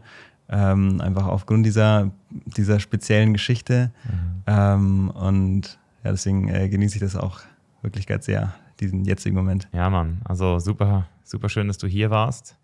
Und äh, die Leute können wahrscheinlich am besten mit dir auf Instagram connecten, oder? Ja, also auf YouTube fange ich jetzt auch wieder so ein bisschen an, ein bisschen Content zu machen, aber ähm, ich gebe auch mein Bestes da in Zukunft jetzt ein bisschen die Qualität wieder so ein bisschen hochzuschrauben, da mehr Arbeit reinzustecken. Aber ja, connecten am besten über Instagram. Also wenn man wirklich jetzt mit mir in Austausch gehen will, dann klappt es da ganz gut. Alright. Dann, wir machen jetzt noch ein zweites Gespräch für dein Format. Ja, wir laden, genau, das laden wir bei mir auf YouTube hoch. Ja. Da wird's, also okay. für, für jeden, der jetzt von Misha noch ein bisschen mehr hören möchte, ähm, wird es dann da auf meinem YouTube-Kanal. Genau. Du ein zweites Gespräch geben. Yes. Alright, meine Freunde, wir sind raus. Bis bald. Hey, bevor du jetzt abhaust, eine wichtige Frage. Hast du durch diese Episode in irgendeiner Weise Mehrwert für dich generieren können oder hat sie dich unterhalten oder zu neuen Erkenntnissen gebracht? Dann tu mir eingefallen und gib mir 15 Sekunden deiner Zeit und bewerte den Chainless Life Podcast jetzt in deiner App mit einer 5-Sterne-Bewertung. Ob das Apple Podcast, Spotify oder eine andere App ist, spielt keine Rolle, aber dein Support zählt, denn Support ist kein Mord. Ich bedanke mich jetzt für jeden, der sich diese 10 bis 15 Sekunden genommen hat und wenn du mehr über unseren heutigen Gast, über mich oder The Chain is Live erfahren möchtest, dann check auch unbedingt die Links in den Show Notes ab. Besten Dank und wir hören uns nächste Woche wieder. Dein Mischa. Peace out.